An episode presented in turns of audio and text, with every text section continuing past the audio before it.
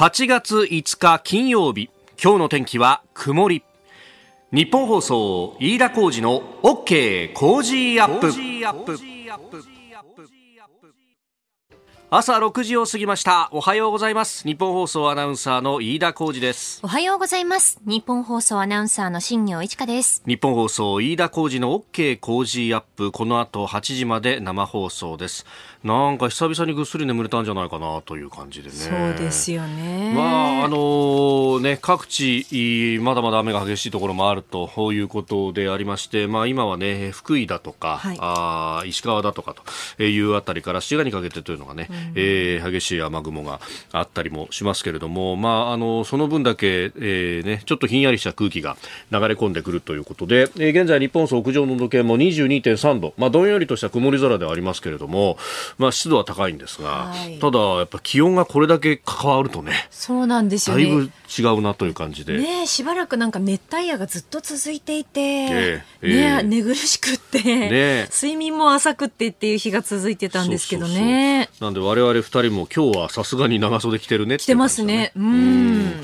でまああの本当ねこの天気の移り変わり体調崩すよなって話なんで、はい、えー、ちょっとね着るもので今日はひょっとしたら上に一枚羽織ってもいいぐらいのね出勤の際はそうかもしれませんね、特に。ね、うん、まあ、本当、今週1週間でも目まぐるしくいろんなことが変わったなという感じなんですが、まあ、私はあ水曜日から復帰をしまして、はい、で、その水曜日だったんですけれども、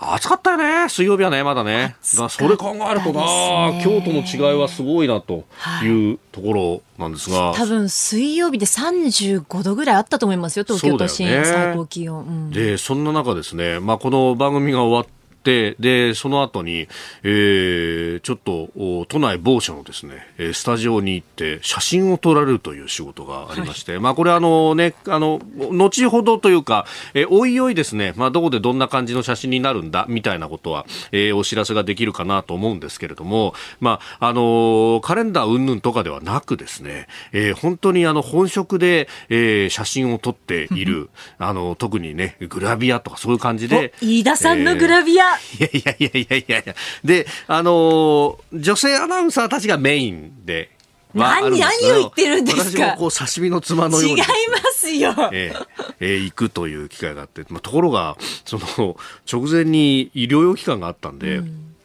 ね全く準備なく、そうですね。復帰ね、いきなりでしたもんね。だからさ、そうなんだよね。はい、髪を切ろうにも、その、切る、切りにいけないっていうところで、うもう本当ボサボサの髪でですね、で、しかも私自身は、えー、あの、衣装は特に決まってないんで、自分で用意してくださいっていう感じで、はい、えー、自分のスーツを持ってってですね、それに着替えてって感じだったんですけど、やっぱプロはうまいことやってくれるね、あのね。すごかったですね。私、飯田さんの撮影模様をちょっと覗きに来ましたけれど、いや、かっこよかったですよ。バカにしてたの？いやいや、バカにしてないですよ。もうさ、だから見せ物小屋みたいにさ。みんな、みんな寄ってきてなんか。前、前島アナウンサー、熊谷アナウンサー、そして新庄アナウンサーとね。みんな見に行って。そうそうそうそうそう。同じ時間帯に撮影してた3人がみんな変わる変わる来ては、そうそうそうあーっつって帰ってくみたいなね。指さすんじゃないみたいな。いや、やっぱり匠の技というのをこうね、目の当たりにしましたよ。そう。ですし、やっぱり飯田さん足長いので、なんかこう写真撮影してるとき、こう足組んじゃったりとかなんかしてもなんか、バカにしてかっこつけてる？と思いながら。またさ、やっぱああいうプロの皆さんって載せるのがうまいんだなというか。そうですよね。よくやっぱさ、グラビア撮影コントみたいな感じでさ、いいねいいねみたいなやるじゃないありますね。本当にああいうのあるんだなと思って飯田さんなんて言われたんですか？いや、だから、なんかそうそうそう、いつもは猫背だからさ、あんまり言われない、その、足が長いっすねとか、で、あの、一応その、一丁羅のね、スーツを着てったら、いや、そのスーツいいじゃないですか。本当虎の子のね、虎の子のスーツを持ってた高島屋のスーツケースに入ってて、そうそうおおと思って、飯田さん気合入ってると思いましたよ。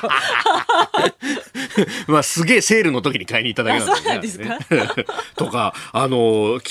ね、時計とかさ、はい、あと、その靴下いいっすねとか言われて、靴下まで言うかみたいな。細かいところまでよく見てんだなと思ったんですけど、でも、あの、僕なんかは本当ね、あの、刺身妻みたいなもんそんなことないです、そんなことないです。女性アナウンサーたちはですね、だ僕は、そのスーツだってこともあったんで、基本的に立ち、姿と、まあね、まあ、せいぜい椅子に座るぐらいだったんですけど、うん、まあ、僕も僕でですね、えー、いろんな女性アナウンサーのその撮影してる様をこっそりこう覗きに行ってニヤニヤしてたんですけど、そうだよ。そしたらなんかさ、カーペットの上で寝っ転がったりとかさ、なんかあの、ソファーでこう、寝っ転がったりとか、なんかいろんな、そうなんですよ。撮ってたね。なんかまたカレンダーと違った雰囲気の、まあ、写真だったので、まあ、衣装も素敵なの用意していただきましたし、だいぶこうリラックスした状態で、ね、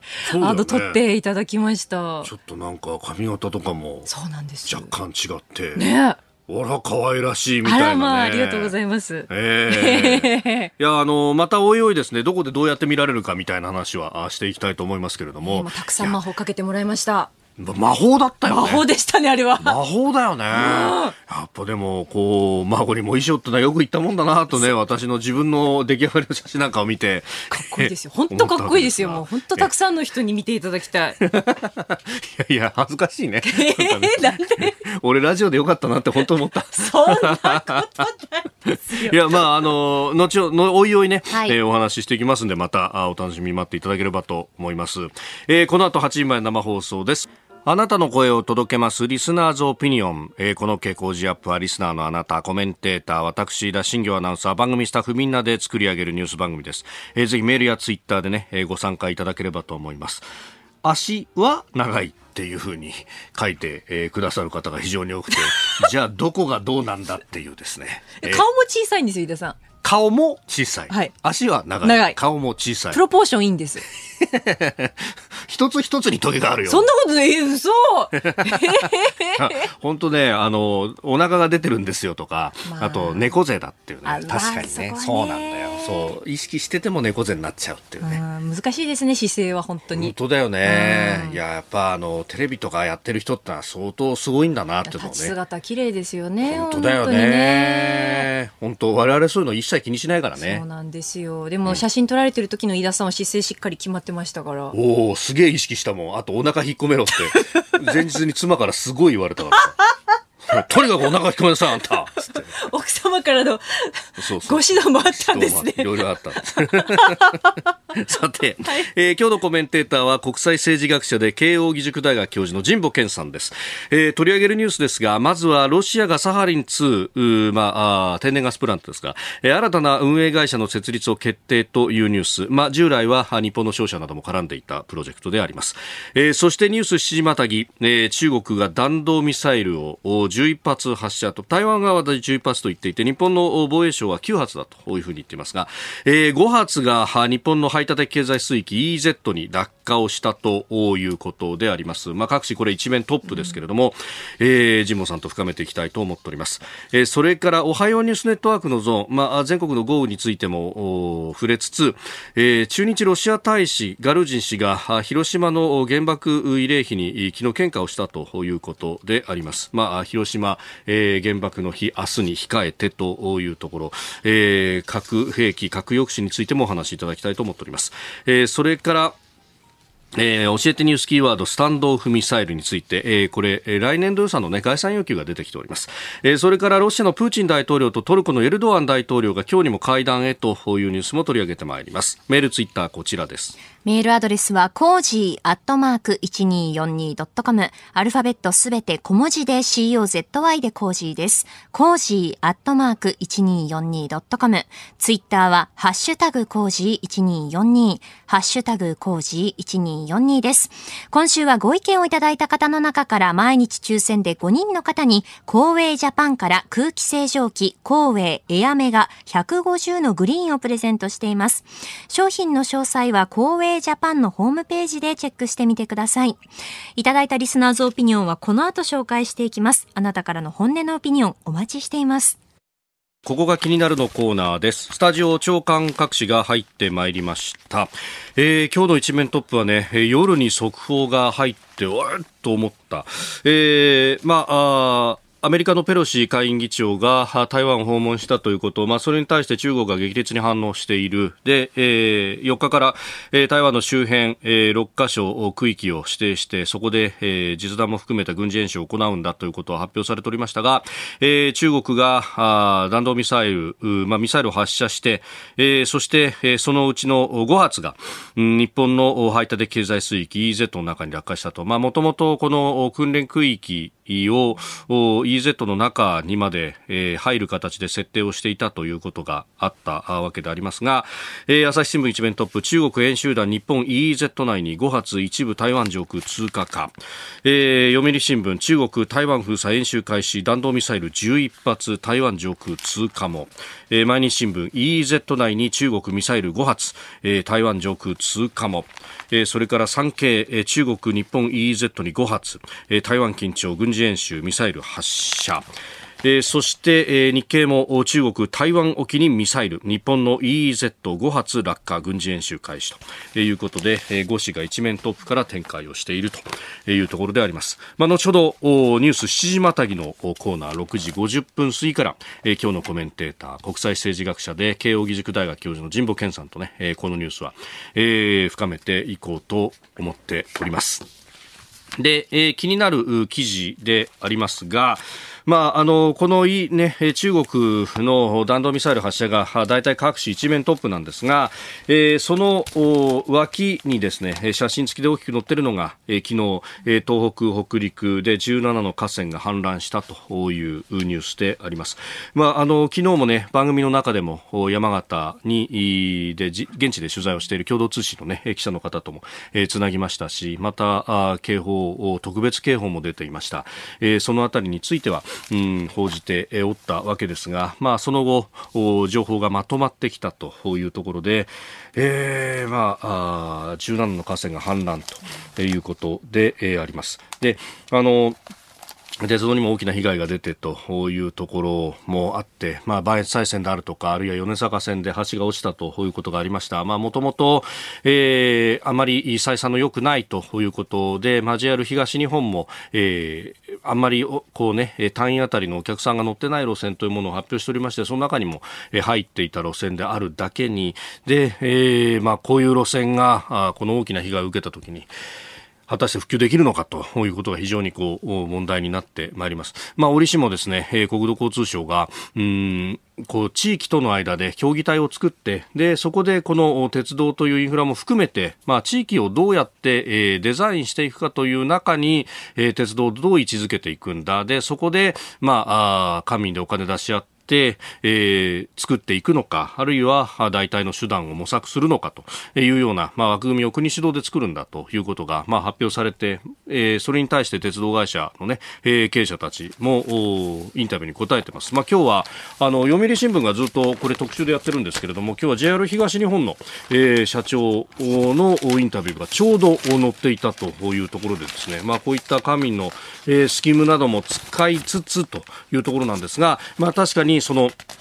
前にもね、ここでもお話をしましたけれども、うん結局、運賃の部分というのが、公定価格で決まっているという中で、で安全に対しては、えー、一定のコストというものはかかり続けると。で、巨大なこれ、装置産業でもあるというところと、それから、コストを減らすといっても安全面のコストはなかなか減らせないとなると、なかなかその経営として、えー、考えると、非常に一般企業だと、民間企業だと言いながらハンドリングできる部分というのが少ないと。で、これあの、事業法だとかを見ると、国民の福祉に対して、えー、資するものであるということことが、まあ、書き込まれていると。福祉に対してということになると、だから、えー、価格も公定になって、あまり、公定というのは公で決めるという意味ですね。あまりこう高い価格にはできないよと。だから収入面が限られる中で、えー、支出はある一定程度かかってくると。で、しかもそれを削るというのはなかなかまかりならん部分が、えー、あると。なると、じゃあそこの部分の、ね、えー、をどうしていくんだと。これ、あの、まさに JR 東の深澤社長がインタビューで答えているのが、かつてであれば都市部も含めて、都市部で上がってくる収入っていうのが一定程度、それがしかも景気の変動をあまり受けないということが前提としてあったからこそ、えー、それを、こう、地方部に対して、えー、これ、あの、内部で、えー、設けた部分を、こう、補填をしていくというですね、えー、いうことができたと。おまあ、あの、内部補助という言い方をしたりします。ますが、ところがコロナ禍で、えー、都市部での収入というものが、えー、まさか減るとはというところが来てしまっているというところで、えー、なかなか内部補助ができなくなっている中で、じゃあ地域全体で考えなきゃいけないねっていうところが出てきたと。これ実は、あの、国鉄の民営化の時代にもローカル線どうするっていう話で、えー、一瞬それが、あの、かなり話題になったことがあったんですけれども、まあ、その後バブル景気等々もあって、えー、なかなかあそこが突っ込んだ、えー、議論までいかずに、えー、その問題が今ここへ来て噴出してきているというものが、えー、あるんじゃないかと。で、その上、この気候の変化というものもね、えー、あると。この辺も含めてですね、地域全体で考えなければいけないことなんだろうなと。まあ、これ、あの、私も非常に興味のある部分でもあるので、えー、引き続き取材をしていきたいなというふうに思っております。ここが気になるでした。この時間からコメンテーターの方々ご登場いただきます、えー、今朝は国際政治学者慶應義塾大学教授神保健さんです。おはようございます。おはようございます。よろしくお願いします。いやもう昨日の夜からというかまあ今週は本当にねこのペロシの台湾訪問というところがホットでありまして後ほど6時50分過ぎのねニュース7時またぎのコーナーでじっくりと、えー、そこに関して解説いただきますがまああの国際情勢でいうともともとはこのウクライナがえー、もう2月の終わりぐらいから、もっと前からですが、取り沙汰されておりました。で、その中で、まあ、日本は、あロシアについて、えー、サハリン2という、えー、ところに今、権益を有していると、石油ガス天然、えー、石油と天然ガス事業ですが、これ、新しい運営会社設立ロシアが決定なんていうニュースが入ってきて、このままいくと取り上げられちゃうってことになるんですか？あのそうならないように、えー、経済産業省と日本企業は今、交渉をしようとしているということだと思うんですけれども、あのロシアはこの新しい会社によって、はい、今、その出資している外国企業とのこの再契約を果たすかどうかっていうのを1か月以内に迫るっていうことになってるんですね。で、今、日本はその三井物産が12.5%で、はい、三菱商事がまあ10%出資していて、えー、まあ、そこであのガスってそのままあのパイプライン外では持ってこれませんから、一旦この液化天然ガスというのに変えて、でそれでこうあの持ってくるっていうことなんですけれども、まあ、それをあの日本はロシアに、えー、9%弱ぐらい、えー、全体のその日本の、えー、消費量としてはそのぐらいの率があるんで、なかなか大きい割合というふうに言えるんだと思うんですよね。はい、で、この再交渉がなされる時の最大の懸念は、ロシアが厳しい条件を突きつけてくるんじゃないかっていうふうにあの言われていることで、例えば出資比率を上げろとか、うん、あるいはそのいわゆる出資の条件について、ルーブル建てで払えとかですね、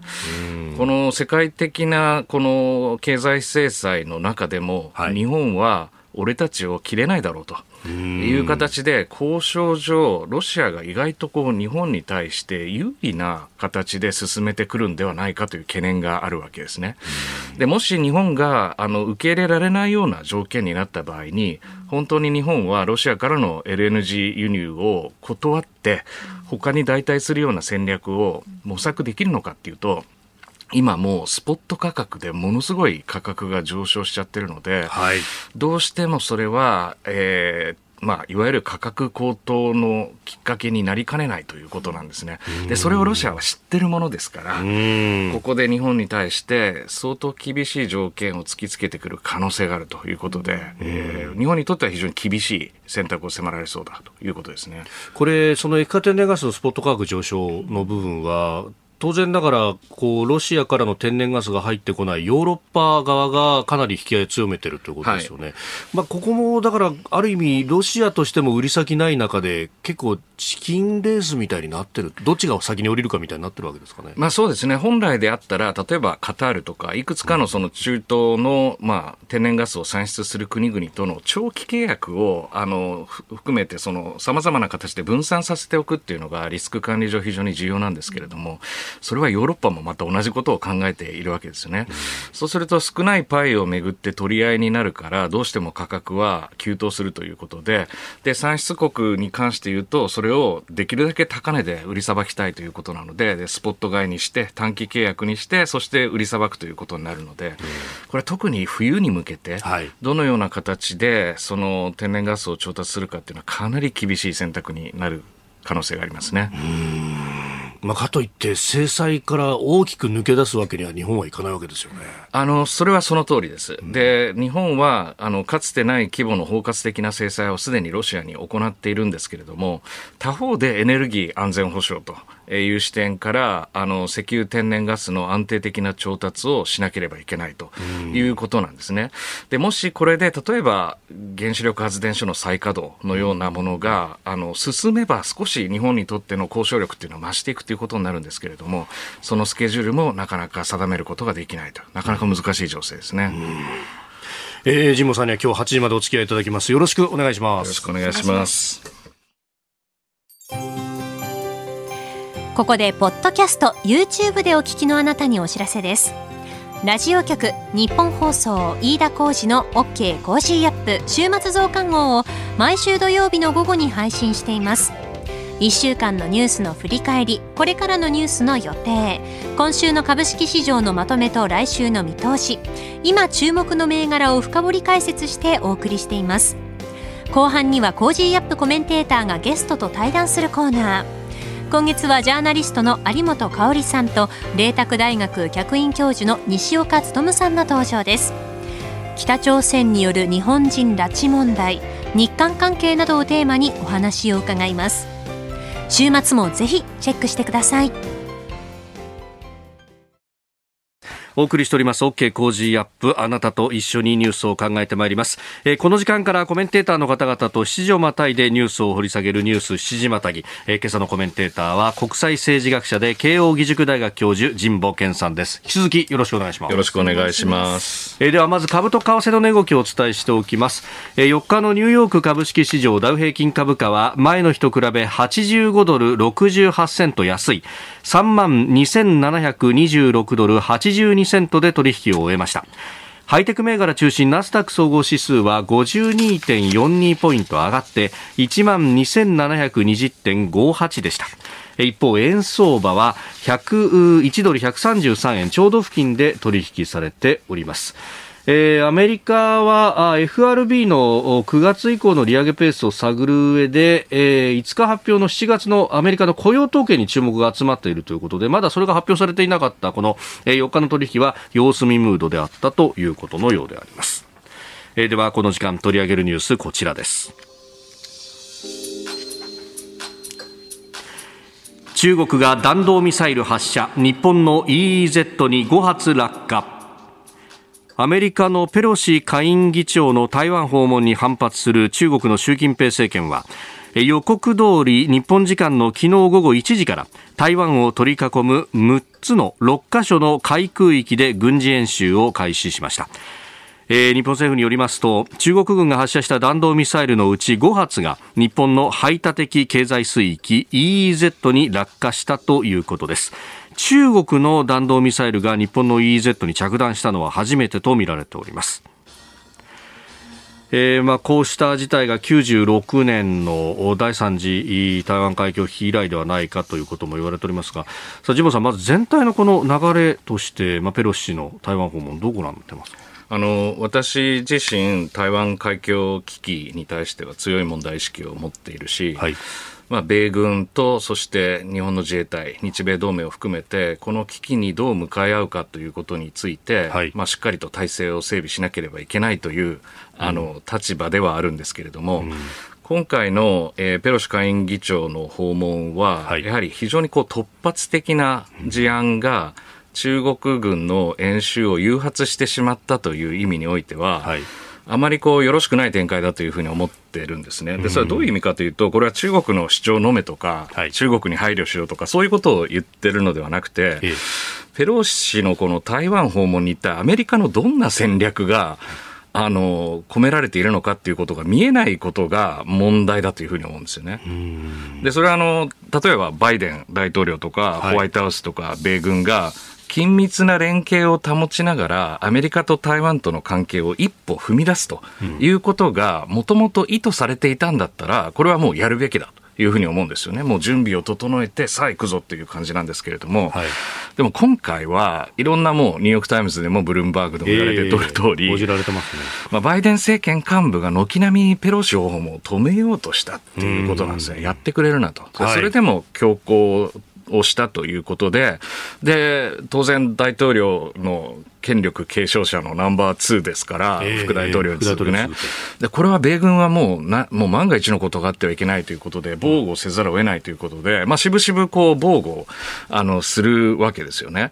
で、そればかりか、今回は中国軍のこう大規模演習を、まあ、誘発してしまって、これ96年よりはるかに大きな規模で、はい、しかも台湾のこの東側でも、まあ、実施を、えー、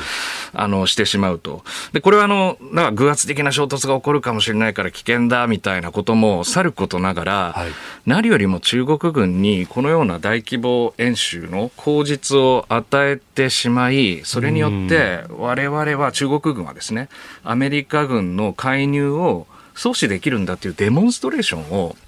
まあ、やらせてしまったということが結構大きいんですよ。で、これ、デモンストレーションやるんだったら、はい、アメリカ軍はそれをさらに突破できると。えー、当然、中国軍がそのような能力を見せつけたとしても、アメリカ軍は当然そこに介入できる能力があるんですというカウンターデモンストレーションを示すような行動を、まあ、準備をあの、しながらですね、やっていかなきゃいけないんですけれども、はい、今回はその突発的な現象であるがゆえに、えそこまでの体制を整えて中国軍の演習に向かい合うということが多分できてないんだと思うんですよね。でこれは米軍にとっても国防省にとっても、これ戦略的シグナリングって言いますけれども、はい、中国軍がいくらそのような体制を取ったとしても、我々の台湾に対するコミットメントは変わらないってことを示す、こういうやり取りが、あの、プロの世界では非常に大事だということなんですけれども、その体制が整わないままにやってくれたなっていう感じをアメリカ側がむしろ思ってるっていうことだと私は思うんですよね。なるほど。確かにこのペロシ氏の乗った専用機がどうやって動くのかっていうのは世界中がこう注目していて、例のフライトレーダー24っていうサイトを100万人規模で見てたっていう、ね、もうサイトがダウンするんじゃないかぐらいに、であの功績を見ると直接南シナ海を渡っていく形ではなくて当然クアラルンプールから台湾に行くんだったらそれが一番近いし合理的なんだけどちょうどこの南シナ海のへりを沿うような形で、えー、一旦東に行ってフィリピン海まで出て、そこから北上したって、これって、それこそ中国が言っている第一列島線のへりを回るような形で、あ、ここが何か勢力の均衡点なのかみたいなものが目に見えちゃう。った形ですよね。まあ、あの、安全を最大限に取ったということだと思うんですけれども、はい。えー、仮に南シナ海から台湾に入るルートを通った場合に想定されるのは、まあ、中国軍機が、はい、えー、スクランブルをして、ぴったりとくっつくという、下院議長の飛行機に中国軍機がぴったりくっつくという、これはアメリカにとっては、あの、まあ、いわゆるその、承服し得ないような状態をもたらし、まあ、場合によってはかつて2001年でしたか、はい、あの海南島の沖で EP3 事件っていうのが起きて、まあ、まさに愛国心に駆られたパイロットが中国人民解放軍。のそうそうアメリカ軍の、まあ、航空機にぶつかるというこういうことがあったんですけど、はい、ももしこんな事故が起きたらもう大変なエスカレーションが起きてしまうということを思って多分、まああの、うん、安全策を取った安全策を取った、でもこれも中国側にその示したメッセージは、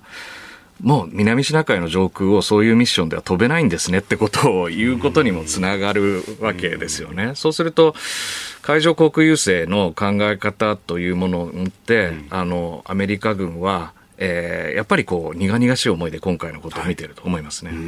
もうことがこうなった以上は、あとはこれをこうどう今度は、えー、メッセージを出していくかであるとか、その行動についてというところでいくと、えー、ペロシ下議長は昨日の夜、日本に到着しておりまして、まあ、岸田総理とも今日面会の予定となっております。まあ、日本として、あるいは日米同盟として、どういった今度はシグナルを出すべきはい、あのアメリカは当然行政府、えー、とアメリカ議会、はい、司法と3権が分立している中で、うん。まあ、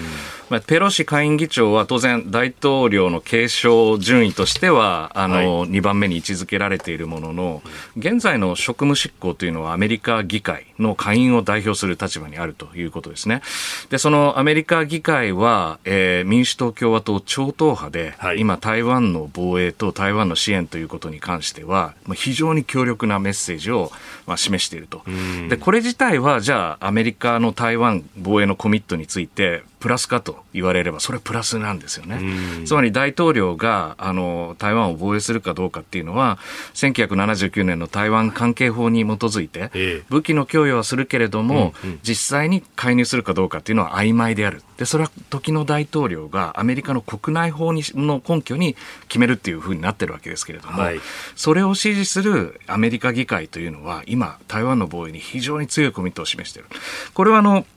台湾をどういうふうにこの、えー、抑止構造を保っていくかということにとっては、それはプラスだと思うんですね。で、こうなった以上、日本はそのペロシさんがそのアジアを訪問し、そして日本をその訪れたということが、これは日米同盟にとって非常に強力なバックアップを得たという位置づけをあのするというのが、これが上策だと思いますね。うんまああの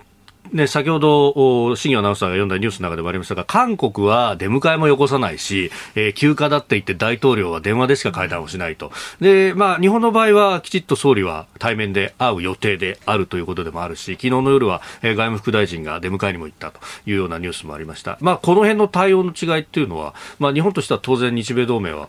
こうかなり重視しなければいけないしという温度差みたいなものがありますか、ね、あの韓国はちぐはぐな印象を与えていかに今回のペロー氏の訪韓がえーまあ、突然決まったものであるということを印象づけたと思うんですね。で本来であれば、下院議長があの韓国を行くわけですから、まあ、丁重にお迎えしてそして米韓関係、えー、米韓同盟を再確認する場としてアメリカ議会に対してメッセージをするメッセージを出す格好の機会だったわけですけれども、その準備ができなかったと。でしかも韓国はおそらく中国から強いプレッシャーを受けていて、まあ、再び例えばサードというその、はい、えー、ミサイル防衛の配備について韓国でこう見直し論が起きそうな状況について早くも釘を刺してるわけですよね。うん、でサードの時っていうのは、はい、韓国は中国側からもう徹底的な経済制裁を受けましたから、えー、そのような形で韓国内政を揺るがす力を中国は十分に持っていると。でこんなことで米中中国と韓国の関係をこれこれをきっかけに壊すということについて非常に慎重だったんじゃないかっていうのが、まあ、今回の韓国の対応ということになると思いますね。で日本についてなんですが、あの EEZ に、まあ、ミサイル5発が撃ち込まれたというのがあった、うん、でこれに対して、えー、岸防衛大臣は昨日の段階で記者団に対して発表し、そして、えー、声明も出しているんですが、ここへ来て、えー、今度、総理がペロシさんと会うと、当然メディアの前に姿を見せると。ここだとか、あるいは官房長官は定例で会見を1日2回やりますよね。これメッセージの出し方としてはどうしていったらいいと考えまあもうこれは、あの、そうなった以上やることが一番いいと。えー、思うんですね。で、中国軍が今回東側で、台湾の東側で演習をして、もう与那国のすぐそばですから、はいえー、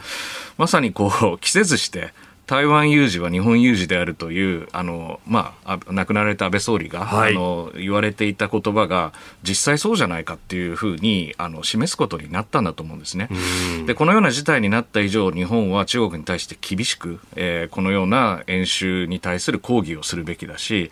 その中で日米同盟の結束を示すということは大事なので、まあ、下院議長と一緒にそのメッセージを出すということは、これは必要なことだというふうに思いますね。何かこのね、EZ が演習区域になった時も最初はただ懸念を示すというだけでこの日中の外相会談を前にしてかなり抑制的だったのかなというふうにも思ったんですが。ええ。あの他方で日中国交正常化50周年という年の中で、まあ、日中関係、当然、その前半は同盟の強化、えー、があって、えー、岸田バイデン、えー、日米首脳会談でこう台湾を意識して同盟を強化するという方向性が示されたんだけれども、うん、他方で、えー、対中外交も大事ですよというバランスの中でこの今年の後半を、まあ、迎えようとしていたんだと思うんですけれども、やはりこうこういう事態が生じると、はい、えー、まあ、機敏な判断としてですねやはりこの中国との競争路線というのに日本が妥協しない姿勢を示すというのは非常に重要だというふうに思います。おそらくこの対中外交の,、まあ、あの日程とか何を狙いにするかっていうのは相当あのスケジュールが崩されたというふうには思います。うんえーまあ、このね、日本じゃどう守るというあたりは、後ほどキーワードのゾーンで、まあ、概算要求の話であるとか、でも出てくると思います。今朝のコメンテーターは国際政治学者で慶應義塾大学教授の神保健さんです。まず気象に関する情報です。前線の影響で東日本を中心に明日にかけてところにより大雨となる恐れがあり気象庁は土砂災害に厳重に警戒するよう呼びかけています。低い土地の浸水河川の増水や氾濫にも警戒が必要としています。気象庁によりますと東日本から西日本へ伸びている前線に向かって暖かく湿った空気が流れ込むほか本州の上空に氷点下30度以下の強い寒気が流れ込むため西日本から東日本では明日にかけ大気の状態が非常に不安定となる見込みです。この影響で東日本を中心に明日にかけて雷を伴って非常に激しい雨や激しい雨が降り大雨となるところがあるとみられます。北陸地方ではすでに雷を伴って激しい雨の降っているところがあります。またこれまでの大雨により北陸地方や東北地方では土砂災害の危険度が非常に高まっているところがありますす、えー、で、に福井県の敦賀市、えー、それから南越前町に土砂災害警戒情報が、えー、また石川県加賀市にも土砂災害警戒情報が出されています。えー、お住まいのえー、市区町村の出す情報などにも十分ご注意ください。明日朝6時までの24時間に予想される雨の量はいずれも多いところで北陸で120ミリ、東海で100ミリ、関東甲信で80ミリとなっております。気象に関する情報をまとめてお伝えいたしました。ではこの時間取り上げるニュースはこちらです。駐日ロシア大使が広島の原爆慰霊碑に献花。ウクライナでの核兵器の使用を否定。明日8月6日広島は原爆の日を迎えますがこれを前にしてロシアのガルージン駐日大使が昨日午前広島市の平和記念公園を訪れ原爆慰霊碑に献花しました。ウクライナ侵略で核兵器の使用をほのめかし、ニューヨークで開催中の核拡散防止条約 NPT 再検討会議でも批判が相次ぐ中での訪問でした。ガルージン氏はアメリカが行った原爆投下の犠牲者の方々を追悼するために来たと話しウクライナでの特別軍事作戦でロシアが核兵器を使うことはありえないと強調しておりますまあ、平和記念式典に招待されていないということがあり、まあ、前日にというところでしたけれども、まあ、まさに今一番核を使う可能性が高い国ではないかというところでしょうね。そうですね。あのロシアはウクライナ侵攻の数日後に、はい、えー、プーチン大統領が、えー、ロシアの戦略核部隊を特別警戒態勢に上げると言って、うんはい、あからさまな核の脅しを、えー、NATO 側にかけていたと。でさらにあのロシアの軍事ドクトリンでは、はい、まあ、核兵器をえー、この紛争のエスカレーション徐々にこう緊張が高まっていく、えー、中期段階っていうんですかね。で、核戦、核兵器をまさにデモンストレーション的に使うことによって、はい、このままその紛争規模が拡大すれば、ロシアは核を使う準備があるんだぞということを、もう核を使いながら示していって、相手の介入を阻止するみたいな考えもあると。まあ、その意味で言うと、ロシアは、あの、おそらく今核兵器保有国の中で最も核兵器を使いやすい国になってるんだというふうには思うんですね。でその中で言うとロシアのこの複雑なメッセージつまり核兵器を使う準備があるとかですね、はい、えー、その世界の終わりに導くつもりかという脅しが一方にあって他方で、その NPT の今現在ニューヨークであの再検討会議やってますけれども、はい、ロシア側の発言っていうのは比較的今慎重な方向に触れているんだと。でそれはあの非常に不思議なあの現象なんですけれどもウクライナで戦争が起きているにもかかわらずバイデン大統領側も実はそのロシア政府側もですね、はい、2026年に延長しなければならない新スタート条約の見直し、もうほとんどこれ、交渉自体が成り立たないんじゃないかと私は思ってたんですけれども、はい、あの、まんざらでもない雰囲気ですね。えー、というのが、今、あの、アメリカ、ロシア政府の間に出てきていると。まあ、それだけ核というものが重い問題なんだってことを再認識する数ヶ月だったんじゃないかっていう気がしますよね。うん。えー、ロシアのその核戦略で、そのデモンストレーション的に使うというところ、なんか、あの、人がいないところだとか、会場にまず、核兵器を打ち込んで実際にこう炸裂をさせてこんなことが市街地で起こったらどうすんだお前らって言って脅しをかけると。はいいう形のでそこをずっと研究してきたらしいですよね、ロシアという国は。あのロシアにとって、この数十年間っていうのは、かつてのような通常戦力での西側に対する優位性というものが、もはや担保できないと。ソ連時代のような。そうですね。で今は通常戦力とかハイテク兵器とか、まあ、どんどんアメリカと NATO があの更新をし続けて、ロシアはその更新のペースにやっぱり通常戦という意味ではついていってないわけですよね。だから一つはこのハイブリッド戦戦略みたいなのを使って、戦場のこのドメインっていうんですけれども、領域を変えてしまって、そこで戦うというやり方か、それか核兵器を比較的早期に使用することによって、そのオフセットっていうふうに言いますけれども、それ、その戦況というものを劇的に変えていくという効果を使うというのが、今のあのロシアの戦略的な考え方ですね。うん。あのね、ハイブリッド戦の話も出ましたけれども、それこそ偽の情報を流したりだとか、こういろんなこう戦場ではないところで、あるいは正規軍ではなさそうに見えるような、えー、実力部隊を投入するとか、まあ、ある意味グレーなところを全部使うみたいなことをやりつつ、で、そこのオプションの中に核も含めて行く、そういう国が実は日本はほぼ目の前にあるというところで、でこのこのロシアの戦略だとかややろうとしていることっていうのが、例えば北朝鮮や中国に対しても、いろんな影響があるような気もするんですが、どうですか？あのまず北朝鮮については、はい、あの核兵器の有効性、効果というものを再認識するきっかけになったと思うんですね。で北朝鮮は当然、核兵器の開発を今でも続けているんですけれども、かつてであれば、えー、アメリカの介入を阻止するための最終兵器、つまりこれ以上エスカレートしたら、うん、あの、アメリカに対して打ち込める能力、あるいは同盟国に対して打ち込める能力あるんだぞという形で介入阻止をしようという抑止戦略を取ろうとしてたと思うんですけれども、はい、ここ数年はですね、よりこの低出力の核兵器を戦争しながら使うっていう方向性も示してるんですよ。これあの、いわゆる非戦略核のそのエスカレーション抑止のための利用っていうような見方なんですけれども、はいいろんな形でこう北朝鮮もロシアの核戦略から学んでるっていうことだと思うんですよね。でそれが有効だということをアメリカに示せばよりその北朝鮮も現在の状況を有利に展開できるかもしれないと。さらに中国は、はい、あのアメリカの国防省の年次報告書によれば、2030年代には戦略核を1000発まで増やすかもしれないということなので、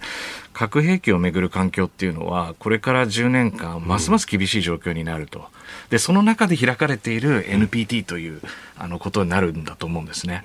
でそうすると、あの、岸田総理は、核軍縮を進めたいと。来年のその G7 広島サミットに向けて、あの、しっかりと動きを起こしていきたいということだと思うんですけれども、はい、この厳しい核の環境の中で、一体どういうふうに、そのそれぞれ異なる核兵器のレイヤー別の、あの問題というものに対応していくのか、あのこのあたりが非常にこう日本政府にとっても岸田総理にとってもあの大変重要な考えどころだろうなと思いますね。それこそ先ほどね新スタートの話が出ましたけどその中距離の核ミサイルに関して言えば中国はその枠組みの外にいるからガンガン作れるし実際持っていると。で、えー、米ロは、えー、それをこう持つことが、まあ、今できない状態にあると。ここの不均衡がどんどん広まっていってしかも中距離の核ってことは日本には届くけどアメリカ本土には届かないじゃないかと。これ、日米同盟にとっては本当に穴になるかもしれないって思わなきゃいけないですよ、ね、あのその通りです。あの抑止の会談って言いますけれども、はい、徐々にこの緊張が高まった時の会談の真ん中あたりがすっぽり抜けてるわけですよ。最終戦争になればそれは戦略核の打ち合いで、まあ、そんなこと起こってほしくないですけれども、はい、そこは均衡してるんですけれども、その下にあるいわゆる戦域って言いますけれども、あの数千キロにわたるその中距離ミサイルのその射程範囲の中における抑止構造が今中国に一方的に有利な形になってるわけですね。で、これをどのような形で均衡させ、バランスを保っていくのかっていうのが非常に重要なんですけれども、はい、でも日米から見ると我々海の環境、空の環境ですから、うんはい、中国の陸の環境に比べると、まあ、戦略用語で言うと重心性に欠けるっていうふうに言うわけですね。つまり、新しいアセットを導入するについても、どこに置いておくのと、どのように展開するのということで、やはりこう、著しく不利な環境なわけです。で、それをどうやって、この、そのさっき言った階段の真ん中の均衡を保っていくのかということを、いろんな手段で考えていかなきゃいけないというのが、今の戦略論としての非常に重要なあの論点ですね。それっていうのは、まあ、核だけじゃなくて通常戦力も含めてその通りです。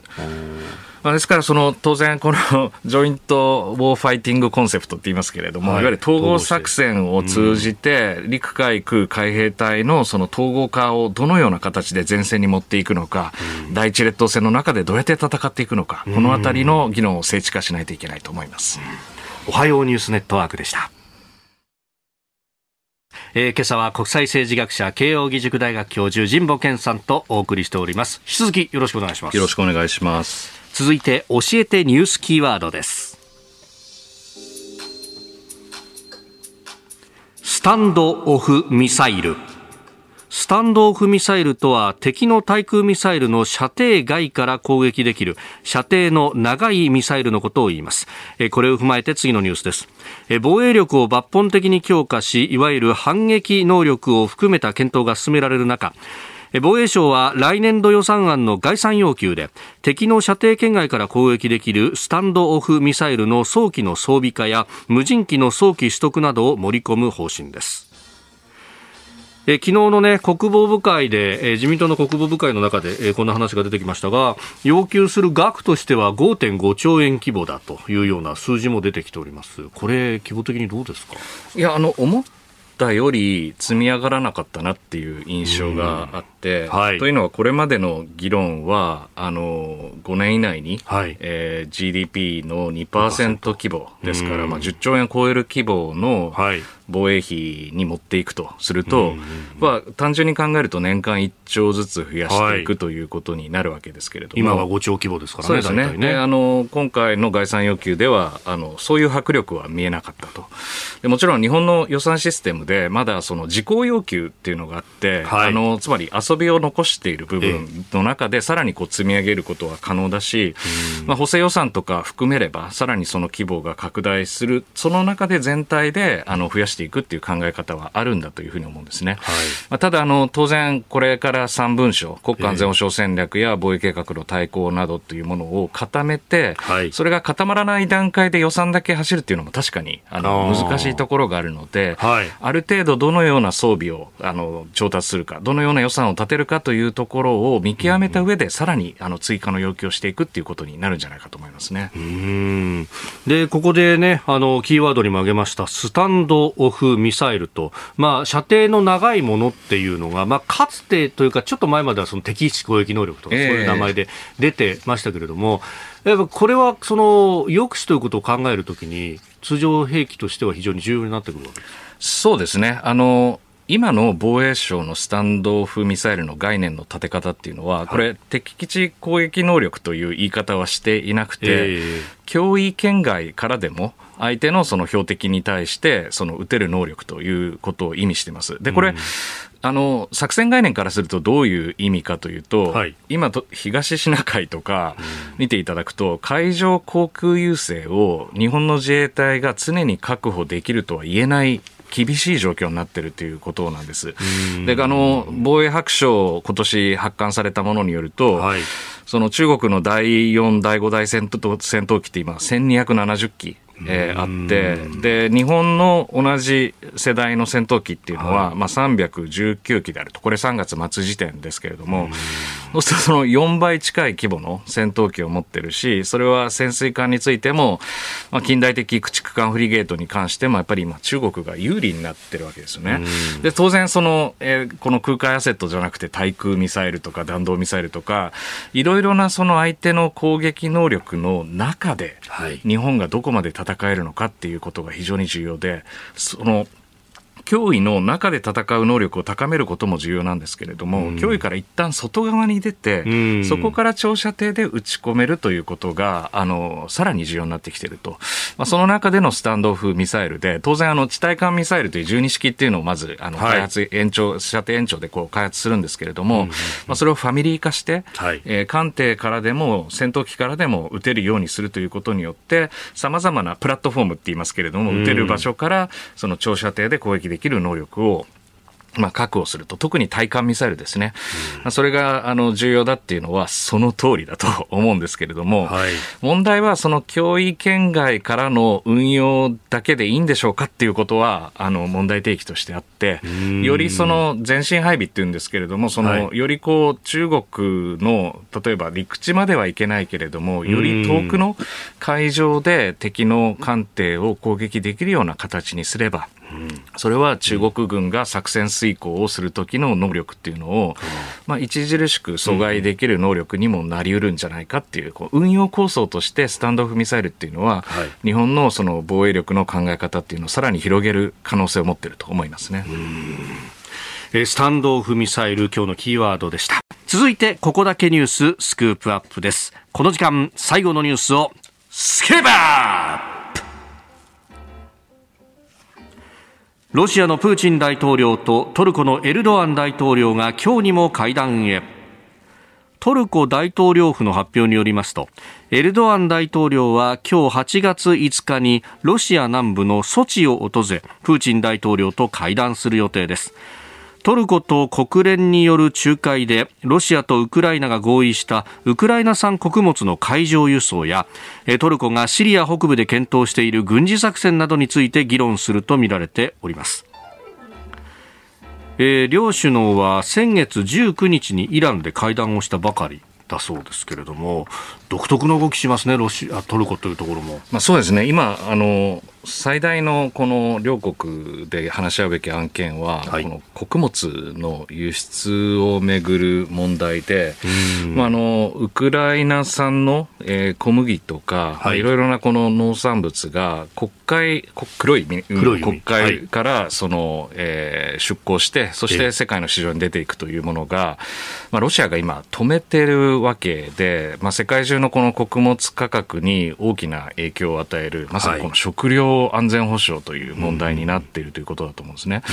でこれを打開するために7月にあのロシアとトルコであのだいぶ交渉が続けられていて、はい、7月22日に、ええ、あの120日間有効という合意をあのしているんですけれども、まあ、要はこの農産物を乗せ乗せた貨物船が、はい、あのえー、ロシア軍から攻撃を受けないようにな形でその合意をして、あと今、あの国会にはさまざまな機雷とかが浮かんでいるのではい、でこれをちゃんと迂回して安全に航行しないと商業船は通れないわけですから、うん、まあ、それを例えばウクライナの艦艇とかがしっかりとこう護衛しな護衛っていうかその導きながら行くみたいな、はい、こういうことをロシアは邪魔をしないと。でこの辺りが結構すごい大事なポイントだということになるんですよね。でこれをしっかりと履行させてちゃんとその安全を保つんですねということを確認し合うというのが、うん、まあ、非常に重要なので、えー、トルコにお願いしますという、その世界中の目線が今集まっているということだと思いますね。はい、うん。まあ、そのあたりでね、積み出しのそのオデーサの港に対して、まあ、署名したと思ったらロシア軍が攻撃したりなんかして、本当にこれ履行できるのかっていうのが今注目されてますもんね。そうですね。一つ一つのこの安全が脅かされる事態が起こると、はい、やはりその、えー、民間所要船っていうのはもうどうしようも、どうしようもないわけですから、まあ、ロロシア軍の各部隊とその、えー、まさに、えー、合意を履行する条件というものが各部隊に徹底されてないと安全が確保できないということなので、はい、まあ、これを確認をするという意味も非常に込められていると思いますね。でこの食料安全保障という話がありましたが、この穀物価格の高騰は、あの中東であるとか、あるいはアフリカの国々などは、それこそ政情不安まで引き起こすんじゃないかということが言われてますよね。その通りです、あのウクライナ産の小麦、やっぱり非常に大きなシェアを占めていて、まああのえーまあ、小麦ほか、その他の穀物ですよね、はい。まあ、それらのその輸入に依存している国々にとっては、なんとかしてこの海上のサプライチェーンというものを維持してほしいというふうに願っていて、まあ、それがあのロシアとトルコの交渉に委ねられているというふうに見ると、結構ここはあの大事なポイントになりそうですよね。で他方、そのロシア側がそのウクライナ、まあ、国内で占領したところなどから収奪した穀物を、まあ、産地を偽るような形で出そうとして、で、えー、エジプトあたりでこう拒否されたりなんていうのがニュースになったりしてますけど、このあたりのその安全性というか、正当性みたいなものって、どう確保していったらいいですか、いや、どこまでその原産地とその輸出形態について証明ができるかということで、まあ、トルコは当然それを検査をして、はい。えーまあそ、そのボスポラス海峡から外に出していくみたいなことができる、えー、わけなので、まあ、その検査体制というものが敵対的にならないような範囲で、えー、あの安全に履行できるかみたいなことは、は、えー、そのどこで作られた、あの、えー、小麦が、えー、どういう市場に出ていくのかっていうトレーシングという視点からも非常に重要だというふうに思いますね。うんで、これ、まあ、トルコのね、この独特の立ち位置っていうのがまた注目されるところですけれども、やっぱこの辺、そのボスポラス海峡を持ってるとか、結構大きいんですね。そうですね。あの、トルコは、まず第一に確認しなきゃいけないのは、NATO 加盟国で、まあ、西側の一員として NATO の軍事戦略を支える国であるということなんですね。はい、で、その NATO 加盟国であるにもかかわらず、最近は、えー、S400 という、はい、あの、地対空ミサイルかなり高性能のものをロシアから、あの、輸入をしていたり、はい、あるいはその、ロシアとのその関係で、えー、自らのそのクルドの問題とか、えー、トルコのその地政学的な環境というのをロシアとの協力によって有利にしようという、こういう外交さえ、まあ、見せているというところを見ると、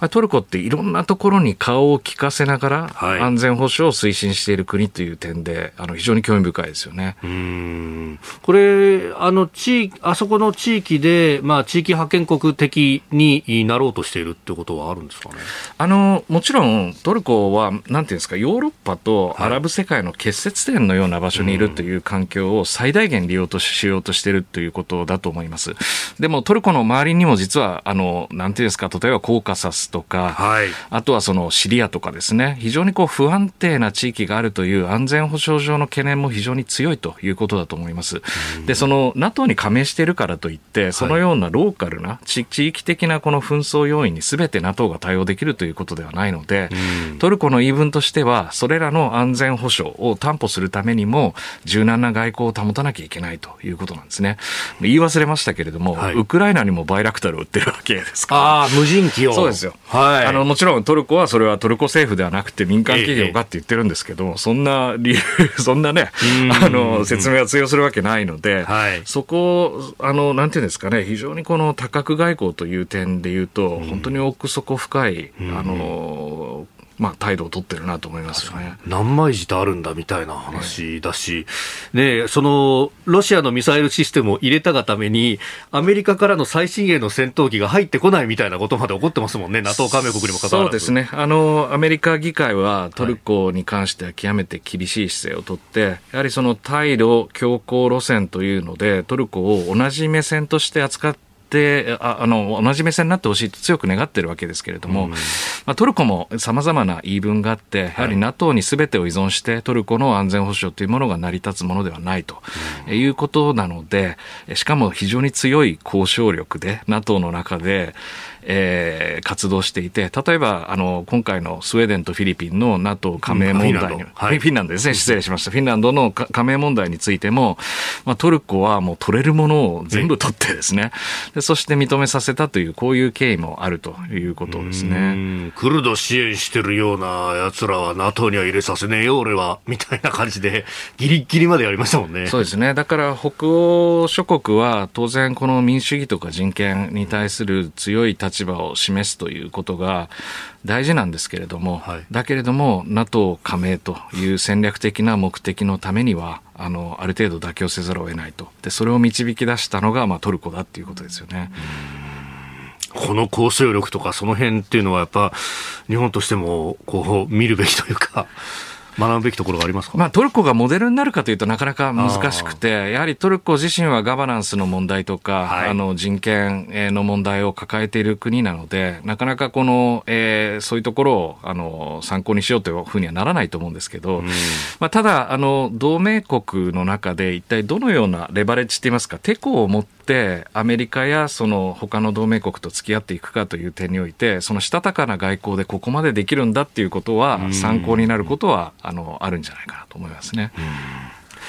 えー、ロシアのプーチン大統領とトルコのエルドアン大統領、今日にも会談へというところ、スクープアップでした。このコーナー含めて、ポッドキャスト、YouTube、ラジコタイムフリーでも配信していきます。番組ホームページご覧ください。あなたと一緒に作る朝のニュース番組、飯田浩二の OK コージーアップ。日本放送の放送エリア外でお聞きのあなた、そして海外でお聞きのあなた、今朝もポッドキャスト YouTube でご愛聴いただきましてありがとうございました。飯田浩二の OK コージーアップ。東京有楽町日本放送で月曜日から金曜日朝6時から8時まで生放送でお送りしています。番組ホームページでは登場いただくコメンテーターのラインナップや放送内容の原稿化された記事など情報盛りだくさんです。